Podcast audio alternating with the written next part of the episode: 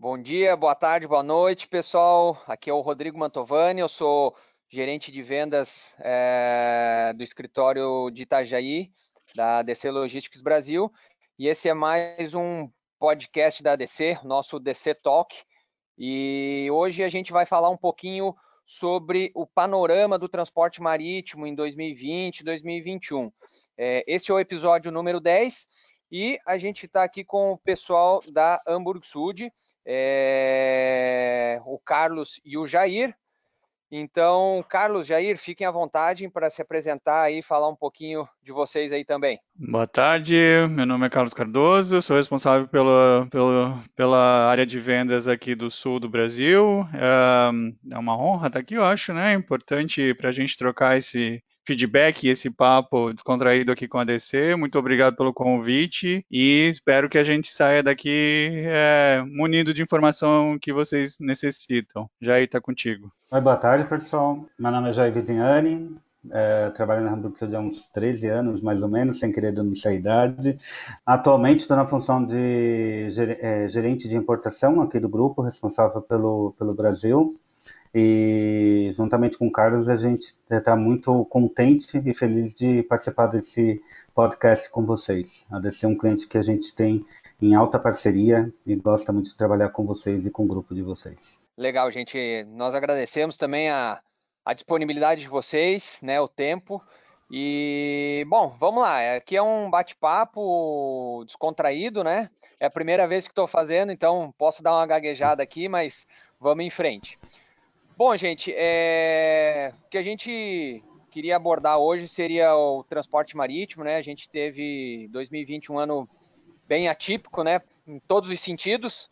E então, assim, muita coisa nova, muita é, surpresa, vamos dizer assim.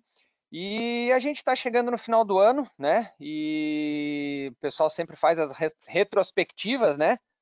Então, queria uhum. perguntar para vocês, né? Queria que é, vocês falassem um pouquinho como que foi o ano para os armadores, né, para o mercado de vocês, né, a gente tem a nossa posição, mas legal saber um pouquinho do lado de vocês, como que, que foi o ano é, 2020, né, um ano bem, bem diferente aí para nós. Bom, uh, ano de 2020, assim, a gente pode ver e falar que ano foi esse, né, porque foi totalmente imprevisível tudo que a gente passou, eu acredito que é, felizmente ou infelizmente, não só para a nossa indústria, mas para todos os setores do, do mercado. Eu me recordo que no início do, do ano, a gente, logo quando a gente estava prestes a fazer, a, a todos nós entrarmos em quarentena, né?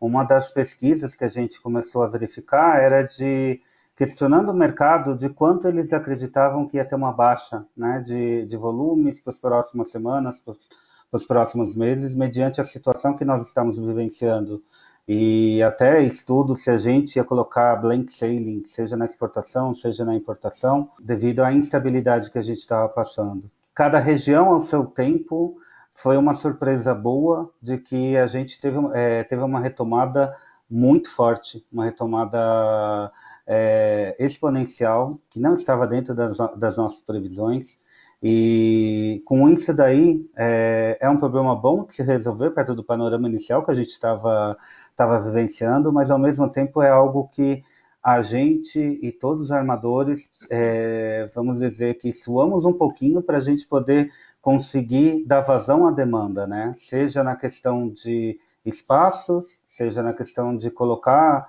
navios é, extras em serviços que estavam com, com, uma demanda muito forte, e seja principalmente na, na forma de fazer a, a disponibilidade de equipamento, você conseguir balancear os seus estoques em relação às, a, a, a todas as regiões.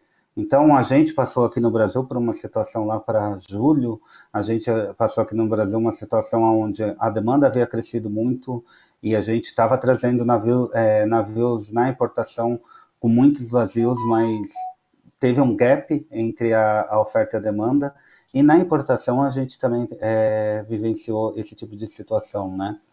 Então, hoje em dia, a gente está numa situação mais normalizada, né? A gente está tá, tá vendo que todos os mercados estão bem fortes, é, as utilizações estão bem positivas, E fica a pergunta: até quando vai ficar dessa forma para 2021? Né? É, é um crescimento sustentável? Não é um crescimento sustentável?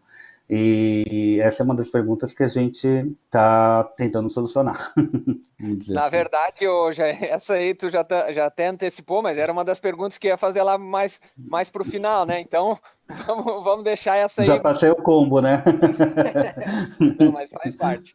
Carlos, quer complementar alguma coisa? Eu ratifico, acho que a informação do Jair, porque no começo do ano foi bastante difícil da gente entender o que, que ia ser o, o, o, ano, né, num todo, né, e de repente a gente descobre que o ano podia ser melhor ainda, né, que é, podia ser, já que é um ano totalmente diferente do que nós vivenciamos, né, e continuamos vivenciando, estamos aí em pleno vapor em novembro, dezembro não existe, não existe rumor de queda de, de carga, então uh, que bom, que bom para a gente, para vocês e para todo o mercado né, de comércio exterior que a gente está vivendo esse, esse rompante aí de, de, de, de, carga e de volume e tudo mais. Legal, gente.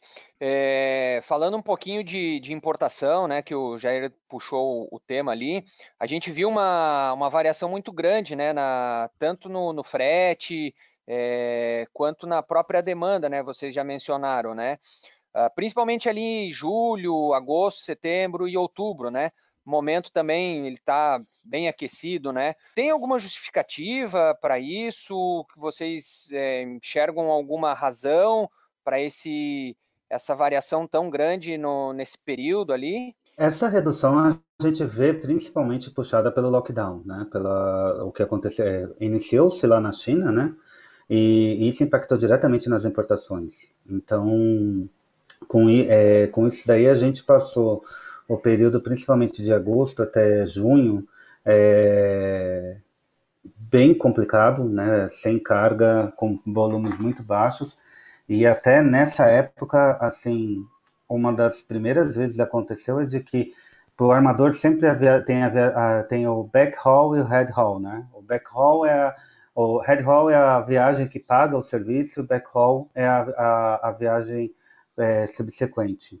Então, o head haul da, do serviço da Ásia, por exemplo, sempre foi a importação de lá para cá, e o, o back haul é a daqui para lá. E durante esse ano, a gente chegou a ter períodos onde aqui a, no, a nossa região acabou ficando como head haul, mas não era um, não é, isso não é um sinal positivo, uma vez que a gente está falando que não foi o, o, a nossa contribuição que aumentou aqui, e sim um, uma falta de, de carga do, da parte de lá. A gente viu muito isso também, digamos, no automobilístico, né? Teve uma queda violenta de carga aí, se vocês compararem em meses, é, você pega o automobilístico, ele praticamente ele zera a importação. E isso para Hamburg Sud é um é um grande buraco assim, porque a gente tem muito forte automobilístico de, de Europa, né? Então você tem aí um gap gigante nessa, nessa área que já está recuperado, né? Tem, tem, tem empresas já que já trazem mais importação hoje do que estavam tra trazendo antes da pandemia, mas ainda em recuperação, né? Porque ainda não é um mercado que está tão assim tão, tão forte. A gente analisando o mercado, a gente vê que é, realmente a retomada está acontecendo num V, né? No qual o mercado, o, o, volume cai bastante e depois tem uma retomada muito forte. E essa retomada demorou um pouco mais, porque como o, a pandemia veio vindo de lá para cá, primeiro parou lá, aqui ainda estava funcionando normalmente e depois aqui que foi, é, foi parar e lá estava começando a retomar. Então na hora que aqui começou a retomar, não que a gente já tenha saído de pandemia de forma alguma, é, mas assim aqui quando começou a retomar as importações, é, a gente vê que o mercado estava trabalhando com os estoques muito baixo, então a gente tem a gente vê um mercado comprando bastante para fazer recuperação de estoques aqui na, não, principalmente no Brasil, principalmente para o setor, é, setor varejista, e com isso daí a gente tem um boom muito forte de carga. A gente estava imaginando que, primeiramente, que o volume ficaria forte até o feriado, é, depois é, a nossa previsão foi para o final do ano, e hoje em dia a gente já vê que essa a, a situação que a gente está de bastante pressão por espaço, então navios bastante cheios, é, a nossa previsão é que vá até o Ano Novo Chinês, que a gente está falando de 12 de fevereiro. Então, essa foi um, é, a situação que a gente está enfrentando hoje em dia e que a gente vê os outros armadores também em situação bem parecida, né? bem similares ao que o nosso grupo está passando. Legal, legal, Jair. Obrigado, Carlos. Bom, gente, é... em relação a essa retomada aí, a gente, nós aqui, tanto os importadores e, e, e nós aqui como agentes de carga, né, a gente percebeu ali em setembro, teve uma dificuldade grande na questão de espaço, aí vocês mencionaram aí dos, dos extra loaders, né? A gente está percebendo agora uma indisponibilidade de container, né? É, tem alguma justificativa para isso? O que, que vocês é, podem comentar a respeito desse cenário, né? A, a retomada aconteceu, o pessoal querendo comprar, estava faltando espaço, estava faltando container. Então, é algo que eh, os clientes sempre nos perguntam aqui, então, é, o que, que vocês acham que, que justificou isso, o que, que aconteceu, né, o porquê é, desse, dessa situação aí, né? Aí, bom, falando de, de Ásia para cá, aí a gente, eu vou pegar um gancho naquela, naquela, na, naquela minha primeira resposta, de que fica um, é, foi um ano que foi complicado da gente conseguir fazer o, o, correto balanceamento dos containers, né? Se a gente segue a sistemática que a gente passa por todos os anos, a Ásia é uma região onde é, todas as outras regiões abastecem de equipamentos lá, porque ela é, é principalmente exportadora, de, e falando de container 40HC e 40 Dry. Uh, esse ano, no, na, em pleno lockdown, a gente tinha um pool de equipamentos é, parado lá, sem previsão de saída, sem uma previsão de retomada, e a gente teve que começar a distribuir porque começou a faltar nas outras regiões. Com esse boom que aconteceu em agosto, a gente está é, tá mandando equipamento de novo para lá. Nossa região é uma das regiões que manda equipamento vazios para a Ásia. Europa, principalmente, manda bastante equipamento para lá. E a gente está com estoque justo. Ou seja, o que, que eu digo como estoque justo? É, o que a gente tem em plano, né, o, que a gente, o nosso plano sempre corresponde a, a 100% do, da utilização do navio quando a gente está falando de asa. Né? O que tem em plano, a gente tem equipamentos. Ele pode não estar totalmente balanceado entre os portos devido às demandas, mas assim, a gente está é, tá trabalhando de uma forma para poder é, balancear da melhor forma possível. Agora, o problema está sendo para cargas extras, né? A gente é, atualmente consegui, tem uma alocação maior, além do, do nosso serviço tradicional da Ásia, a gente e o, via Europa, a gente também está tendo uma alocação maior trazendo via Américas.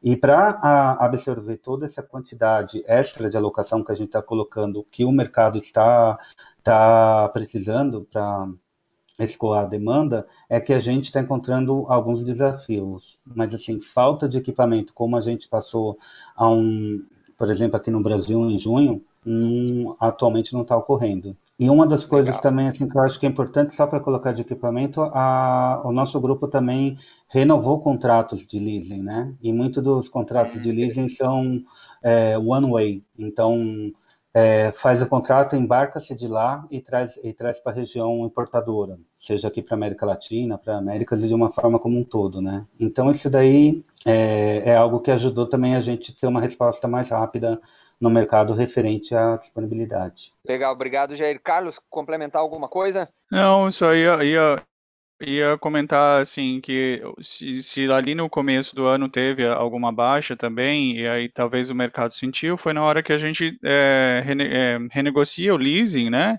e devolve os equipamentos mais antigos. Então você tem aí um, um período um pouquinho de gap nesse cenário talvez mas que agora está equalizado. Obviamente que como diz o Jair a gente está justo né então qualquer demanda adicional ela precisa ser, ser verificada, e aí principalmente na Ásia, que hoje está demandando muito mais equipamentos, né? E a gente está aqui fazendo uma força-tarefa com equipamento, inclusive equipamento 40 Dry, né, fazendo um esforço assim gigante para levar esse equipamento de volta para lá, então até criando aí alternativas de o cliente buscar é, o, o 40 Dry como uma opção, coisas que a gente não fazia isso há, há um ano atrás. Entendi, entendi.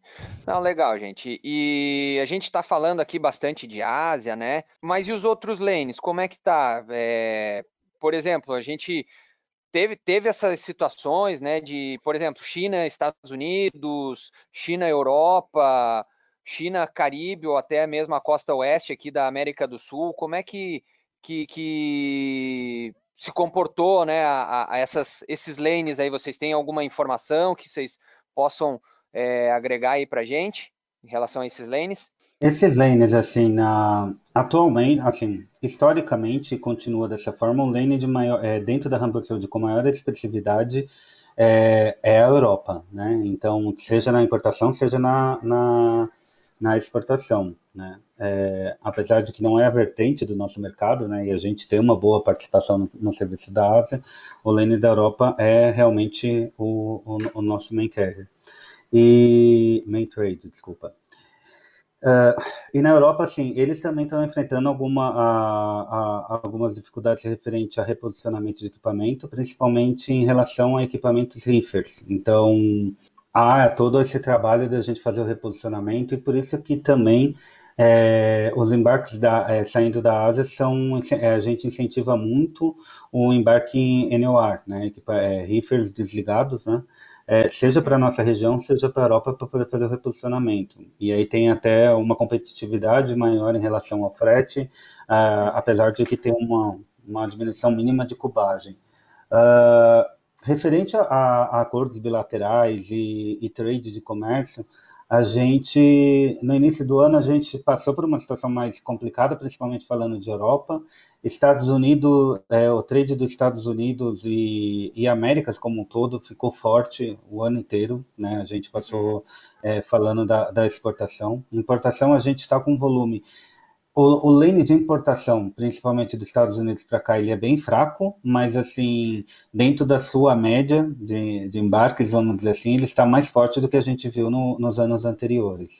E voltando para a Europa, é, a gente vê um, um atualmente a gente vê um fluxo de comércio muito grande, um volume bastante expressivo, é, seja de exportação para cá, a gente levando frutas, levando é, celulose, levando café, uh, assim como também de importação de, é, de lá para cá. Então, a gente tem automotivo e químicos muito forte né, é, nesse lane, e a gente tem, é, tem, enfrentado alguns desafios em relação à alocação de Europa para cá, o que a gente não via fazia um certo, é, um bom tempo que a gente não via um, é, essa demanda forte vindo da Europa. Eu não sei se eu respondi direito a tua pergunta, mas qualquer coisa é, me pergunta. Não, não, respondeu, respondeu. É, é porque eu, eu ia falar do, dos outros trades aqui para o Brasil, Estados Unidos, Brasil, Europa, Brasil, na, na, na, próxima pergunta, mas tu conseguiu responder ali sobre é, China, Europa, né? Então acho que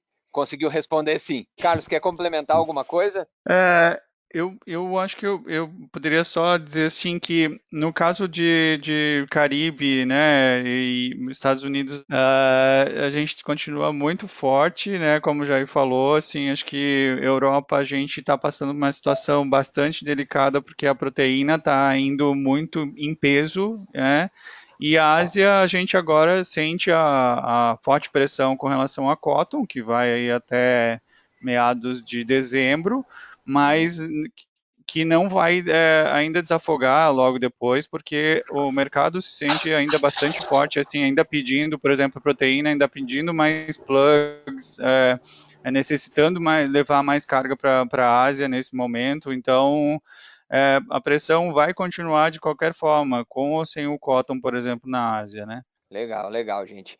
E 2021 tá, tá chegando, é... Qual é a perspectiva de vocês? O que, vocês esperam, né?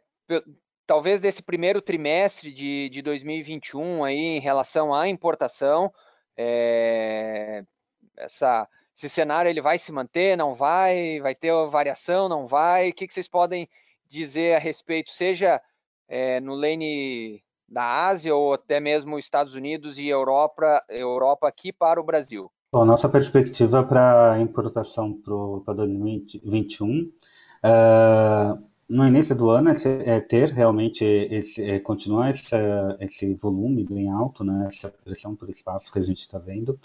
Agora, em termos de crescimento, né, é, a, gente, é, a, gente, não vê movimentação dos armadores, nem do nosso grupo, nem da, da nossa concorrência, em se colocar mais capacidade de forma estrutural. Né? É, ainda a situação ainda não está dando para a gente ter uma previsibilidade exatamente do, do que vai ocorrer, por causa dos inúmeros fatores que a gente está passando no dia a dia, né, da segunda onda que, que se apresenta na Europa referente à, Covid e tudo mais, mas dentro da nossa projeção o que a gente vê é um crescimento de mercado, né, algo well, de 2,5% a 3%, é, 3% nas importações de lá para cá.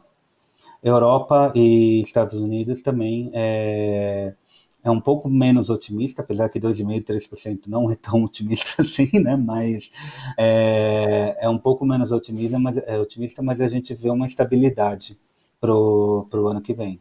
Legal, legal. Carlos, algum comentário adicional? É, eu, eu, eu, a gente entende uh, essa situação como um pouco, acho que o 2, 3%, né, que o Jair fala, é um pouco, para a gente é um, é um, pouco assim de, de, comedido, porque na verdade você não sabe o que o mundo está passando e como que ele vai se comportar, né? Então, é, você tem uma recuperação e todo mundo querendo recuperar, a indústria querendo recuperar isso muito, mas é, é, vai acontecer mais algumas coisas. O mercado ainda vai ter algum lockdown em alguma área estratégica, globalmente falando, que a gente vai ter que, novas paradas, que de novo a gente vai sofrer alguma consequência disso. Então, é, eu acho que essas incertezas ainda que, que acontecem é que, é que fazem a gente ficar um pouquinho receoso, mas é, olhando assim o panorama geral, é, a gente, como né, o Jair comentou, o 2, 3%, porque é, a indústria está querendo uma recuperação, né? E o mercado de importação, e de novo, né, comento automobilístico, ele está é, com bastante fome de querer crescer, de querer voltar aos patamares de antes da pandemia ou até mais, que é, que é o que a gente está vendo, né? Um cenário que a gente está tá sentindo na pele isso. Bom, gente, eu falei lá no início que era a primeira vez que eu estava fazendo esse podcast aqui e eu acabei esquecendo de apresentar, né, o Paulo. O Paulo é o nosso, é o nosso é, responsável pelo pricing e pelo procurement. Eu acabei esquecendo de apresentar, ele está aqui conosco. Então, vou deixar o Paulo falar um pouquinho aí sobre, enfim, quiser fazer algum comentário, é, eu queria entrar um pouquinho no assunto da exportação também, né? É, sei que ao longo do podcast a gente foi foi abordando IMPO e EXPO ao mesmo tempo, mas é, a gente tem mais alguns questionamentos aí sobre a exportação, então vou deixar o Paulo falar um pouquinho aí, se quiser complementar alguma coisa, fazer alguma pergunta. Paulo, fica à vontade. Boa tarde, pessoal. Sem problemas, Digão. Tava, tava ótimo aqui como como ouvinte, até porque realmente o que o nosso objetivo aqui é agregar, né, uh, essa visão e esse conhecimento dos nossos parceiros, né? Então, vou ser bem breve, até porque, para a gente não nos exceder muito no tempo, tem algumas perguntas pontuais aí. Acredito que, em relação à importação, primeiramente, ainda também ao encontro aí que os nossos clientes gostariam de saber é até onde vai esse frete Ásia, né? Então, o frete, como todos sabem, ele aumentou exponencialmente, até pela questão da demanda, né? É, então, a, a, a primeira pergunta é: até onde vai? E complementando a pergunta, é, se vocês acreditam que além da demanda, a questão né, da falta de equipamentos também está segurando o frete, né, ou até implicando em aumento, né, até auxiliando nesse, nesse aumento, né, ou se não, realmente é em virtude da demanda, né, da, do aumento dessa da, da demanda na América Latina. Então, Seria na importação seria essa essa questão, né? Porque realmente o frete ele teve um aumento muito alto, ah, esperava-se, né, e alguns clientes até nos ligam esperando que isso vá, pô, não vai baixar, não vai baixar, né, eles estão até, a gente vê até clientes segurando essas, as ordens, né, aí com essa expectativa, e a gente também não, não vê essa, essa nesse horizonte aí uma redução da demanda, né? Pelo contrário, a gente vê uma estabilização e quem sabe até um aumento, mas como o Carlos falou, isso é tudo muito incerto. Nós não sabemos, né, o que vai ser aí no próximo mês, não é nem no longo prazo, é no próximo mês, né? É, gostaria da opinião de vocês aí em relação a esse, a esse assunto. Falando de importação, assim, principalmente desse mercado é, asiático, o frete realmente é uma commodity, né? Então, o que acaba acontecendo é quanto mais faltar espaço ou faltar equipamento, vai ser é, mais a, o espaço acaba sendo rentabilizado. É, nós, no nosso grupo, é, a gente vê, é, vê da seguinte forma: a gente está tentando abrir, abrir mais opções, seja serviços vias, para poder colocar colocar mais espaço no mercado, para a gente conseguir atender as demandas que estão chegando até, até o nosso grupo, principalmente de, de clientes que já são tradicionais, que trabalham com a gente já há muito tempo. Falar até onde vai o frete é uma pergunta meio complicada né, de responder, mas para nós armadores, o que a gente vê é a gente precisa manter uma relação saudável entre oferta e demanda, porque se a gente tenta surfar demais esse momento e começar a colocar navios com maior, maior capacidade numa virada de mercado, a gente entra num processo de uma perda muito grande e aí a gente vê um, um tombo de nível de fretes como a gente vivenciou alguns anos atrás, onde chegou em 200 dólares e esse frete é, não é saudável para nenhum prestador de serviço, vamos colocar dessa forma e ao mesmo tempo a gente não tenta tirar capacidade de forma artificial e deixar de ser um, um prestador de serviço confiável. A gente está tentando fazer a nossa parte, cumprir é, e responder o mercado de forma eficiente e que a gente consiga manter dentro de, é, de margens de contribuição onde o serviço se pague. Eu não acredito que o frete, é, se mantiver na, na, forma como a gente está atualmente, eu não acredito que haja ainda um aumento significativo como ocorreu nos últimos meses. Seria mais ou menos esse o meu feedback. Legal, algum complemento, Carlos? É, por isso que eu falei que eu deixava com o Jair, cara, porque essa pergunta é capciosa. É capciosa. É, eu, é... Essa é a pergunta de um milhão de dólares, né? Vai. Exatamente. Mas eu, eu, eu também não acredito que vá que ainda a gente vai ter grandes aumentos ou significativos aí a ponto de, de essa relação com, é, nossa com o cliente, né, e de vocês também possa ser ainda prejudicada, né? Então, acho que vai ter que ser pontual e medida para não ter e, aí o efeito reverso, né? Legal, legal, legal. E vocês acham que isso é realmente uma nova, digamos assim, uma nova conjuntura, né? onde os armadores, é, na maioria deles, passaram aí, digamos, do vermelho, né, para o azul neste ano, é, não só pela demanda, né, mas também pelos níveis de frete, obviamente. Vocês acham que isso realmente é, é para ficar, realmente vai ficar dessa forma? É uma coisa muito consistente, né, no longo prazo? Você diz em relação à capacidade? Não, eu digo em relação à, à rentabilidade mesmo, né? É, questão dos armadores, né, em si. A gente sabe que muitos armadores, né, vêm de longos anos aí de perdas, né, de realmente no vermelho, né? E, e esse ano, é, não posso generalizar, mas vi que alguns parceiros, alguns armadores aí, né, já, já, já estão no azul, né, ou não vinham muito tempo no, no azul e já conseguiram reverter, né? o que realmente para nós é muito bom, né? Porque é, é importante que seja né, saudável, né? Para que os armadores mantenham os serviços. Então, eu gostaria de saber se vocês acreditam que realmente é uma nova conjuntura de níveis de frete, né, e de, e de capacidade, ou se vocês acham que isso vai desequilibrar em certo momento. E aí, não falando só do trade né, Brasil, mas isso em aspecto mundial? Olha, o que a gente vê é. O que a gente tirou de lição desse ano e que foi bem positivo foi que aparentemente os armadores aprenderam a lição, né? Porque não foi ver um boom que se aumentou a capacidade de forma estrutural. E sim, eles, é, a gente coloca navio quando se tem uma demanda exponencial em determinada região. Então a gente vê, por exemplo, falando de exportação, a gente vê esse ano o, todos os armadores, a gente incluso colocou navios extras para poder é, não desatender o mercado, mas também não colocar de forma estrutural, uma vez que a gente está vendo uma demanda fora do, do, do normal. E a gente viu também, e isso daí a gente fez também no início do, do ano, onde não se tem mais, é, não se tem carga, não se tem demanda, e você implementa é, plano de blank sailing para você poder não sair num, é, com o navio num, com menos de 40% da, da sua capacidade e enfrentando um, um loss muito grande. A nossa indústria ela passou por uma transformação muito grande e a gente vê, se a gente puxar de cinco anos para cá, a gente viu o tanto de consolidação que ocorreu Está aqui a gente, que agora pertence ao Grupo Magic também, então também é, fizemos parte, de, parte de, dessa história.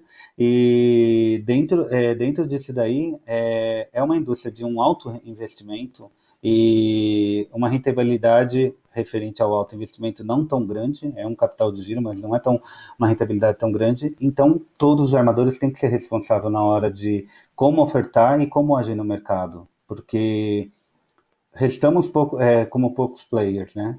Então, eu acho que seguindo nessa tendência, é, eu acredito que a gente vai ter um cenário mais é, tranquilo, vamos dizer assim, é, é, no futuro, pois esse ano todos os armadores é, atuaram dessa forma. Vocês sentem uma uhum. redução, essa, essa questão do espaço, do equipamento, né?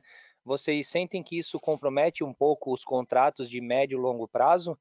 No caso, os contratos de frete, né? Em fazer contratos mesmo de médio e longo prazo, vocês sentem que isso pode ter limitado um pouco né, é, os contratos a, a, a curtos períodos, digamos assim, o que antes se tinha uma vai uma cultura de fazer contratos, por exemplo, anuais, semestrais. E vocês veem que isso mudou de, um, de uns tempos para cá devido a essa nova devido a essa, toda essa questão de espaço, né, e, e equipamento e aumentos de frete? O que eu vejo é que a gente está chegando no equilíbrio. Antigamente, é, inicialmente, a gente tinha mais de, de 70% do navio é, comprometido a sua capacidade com contratos long term. E com, e com o passar do tempo, esses contratos long term eles foram reduzidos justamente para a gente ter uma capacidade maior de conseguir trabalhar com, com cargas com perfis diferentes e que a gente consiga acompanhar melhor a forma do, a,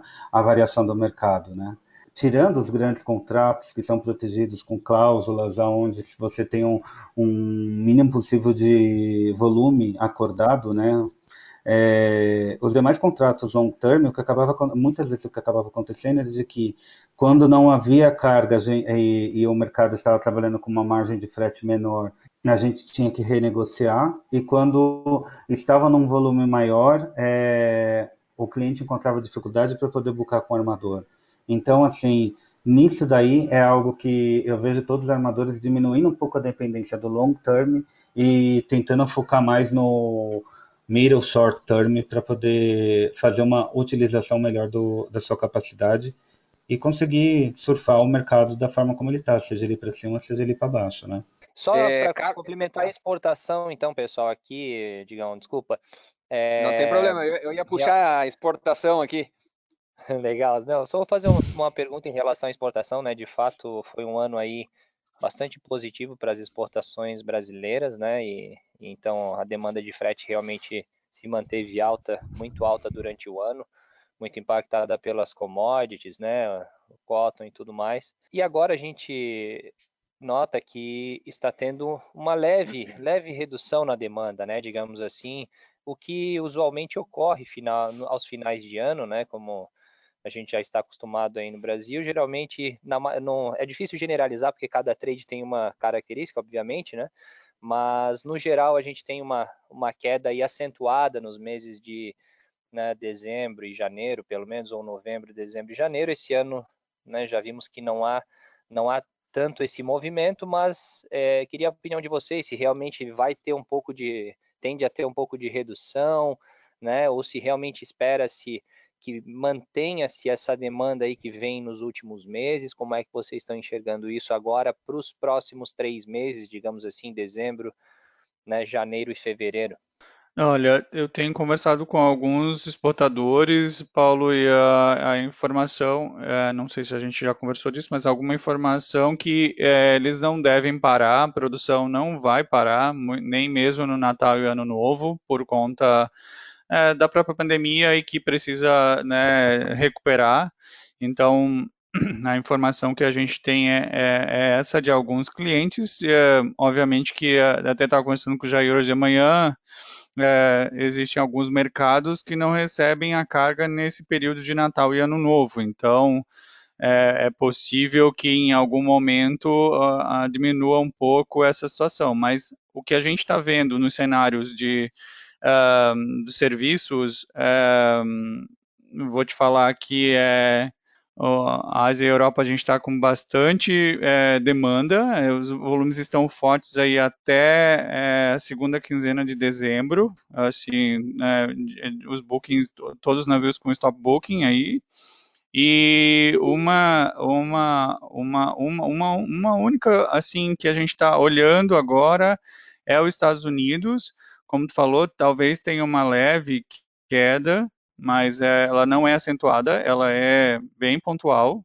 Então, assim, você tem uma leve, assim, uma leve situação e até porque o próprio mercado, por exemplo, do Caribe também é, colocou um volume extra, né? O Amador colocou um volume extra e aí existe essa é, esse, esse volume extra de espaço acontecendo, onde a gente está tendo que olhar com um pouco mais de, de, de critério para saber é, ao frete e tudo mais. Mas assim, não vai ser uma queda tão gigante, né, como a gente viu nos outros, nos outros, nos outros, nos outros anos.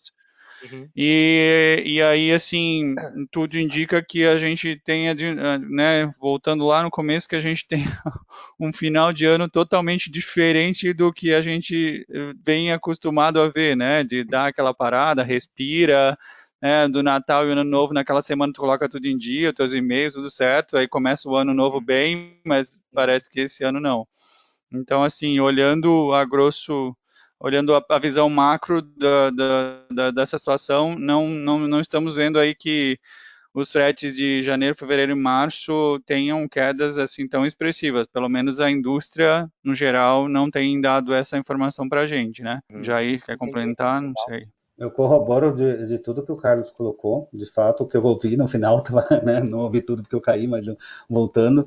É, eu acho que uma das coisas que está bastante positiva também para a exportação é, é, a paridade com o dólar, né? A gente, a nossa indústria começou a ficar bastante atrativa, né? Então, é, quando o dólar deu essa escalada esse, no começo desse ano, né, a gente viu volumes muito fortes, assim, volumes que a gente já tinha projetado que iam ficar fortes, mas assim é, teve um cliente nosso, é, exportador de madeira, que falou que se ele pudesse, ele cortava até o, o limoeiro que tinha na frente da casa dele para poder exportar de tanto volume que, que como estava bom, né, exportar a carga. Então, a gente não vê uma, é, a gente não vê uma variação do dólar tão para baixo também. Então, eu acredito que e essa tendência é, deve se manter, sim, forte para os próximos três meses. Eu acredito que, pelo menos no primeiro quarto do ano que vem, a gente se mantém numa, numa atuada muito forte. É, só fazendo um gancho, por exemplo, uma das, das commodities que são muito fortes,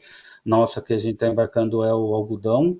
E o algodão, essa safra, ela está sendo safra recorde, a gente já trouxe dois loaders tem só para essa commodity, tem projeção de trazer mais dois loaders também para essa commodity até o final do ano. A previsão é assim, a safra dela há uns cinco anos atrás ia até dezembro, ah, nos últimos três anos ela está indo até, é, até março, e agora, esse, esse, ano, a projeção é de que ela emende uma safra na outra, algo em UEL.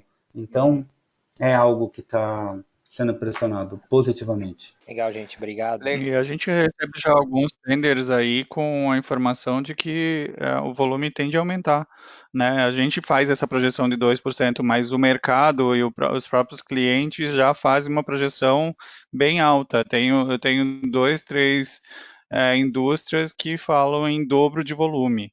E a gente está falando de dobro de volume, assim, uma projeção que era de 3 mil para 2020 virou 6 mil containers em 2021. Né? Então, se tá a matéria-prima permitir, né, tudo mais, né, Carlos? Esperamos que não, porque é, exatamente. gente também do nosso lado aqui a gente observa hoje na importação. A segunda pergunta de um milhão, muito né? Muito grande, né? É a segunda pergunta, exatamente.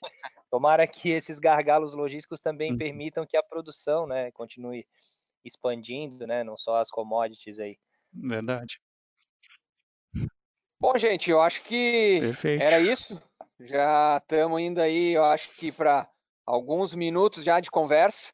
Acho que deu para a gente bater um papo aí com alguns imprevistos, alguma uma certa inexperiência no, no, no assunto de podcast, mas eu acho que deu para a gente bater um papo legal, a gente trocar algumas informações aí e a gente poder compartilhar é, com os nossos ouvintes, né? Então, queria agradecer a participação de vocês, né? O tempo, né, que vocês disponibilizaram aqui para conversar conosco. Até o Carlos estava ali, celular tocando, então a gente sabe que no meio do expediente é um pouco complicado, mas a gente agradece muito a participação de vocês e o tempo. E queria finalizar aí que com alguma mensagem aí de vocês, se vocês quiserem dar uma, um recadinho aí no final aí para os nossos ouvintes, a gente agradece bastante aí. Não, gente que agradece, é, primeiramente pelo convite, pelo tempo de vocês. É, realmente não deu nem para perceber que foi uma hora. Para mim, eu continuava aqui, emendava o happy e ia embora aqui conversando com vocês, que está muito legal. então, é, a gente só quer é, também é, deixar claro que a gente está à disposição no que vocês precisarem. É, vamos tentar marcar mais esses encontros, alguns não precisam ser gravados, mas fazer esse bate-papo porque foi muito interessante. Eu agradeço imensamente essa oportunidade de aqui de compartilhar essa, essas vivências, as dores, as alegrias aqui que foi o ano de 2020. Muito obrigado. Com certeza. Obrigado você, gente. Pedir desculpas, né, se em algum momento eu gaguejei, porque é meu primeiro podcast, eu sou um menino novo, então é, desculpa aí, ouvintes. Mas é, é, super obrigado pelo convite, estou super feliz, é, acho que valeu muito a pena. E usar uma frase que a gente usa todo dia, né? Tamo junto e tamo junto mesmo. Obrigado mais uma vez. Obrigado, Bom, Carlos. Obrigado, Jair. Paulo, quer falar alguma coisa? Agora eu não posso esquecer de você, né? Não, não, não. Agradecer a presença dos nossos parceiros aí, né? Que realmente Hamburgo Sul de hoje é um dos grandes parceiros da, né, da DC Logistics Brasil de longa data e realmente a gente conta muito com eles aí no desenvolvimento dos nossos negócios aí. Bom, gente, obrigado mais uma vez. É, já que todo mundo gostou, quem sabe a gente pode marcar um segundo podcast aí, já um pouco mais experiência, talvez não vamos cometer tantas gafes, né? Não vamos gaguejar, esquecer o do coleguinha. Mas é isso, gente. Muito obrigado. Se puderem, compartilhem também, né? Nossas Sim. mídias sociais e o nosso podcast aí para que essas informações cheguem ao máximo de gente possível. Bom, era isso. Mais uma vez, obrigado e encerramos aqui.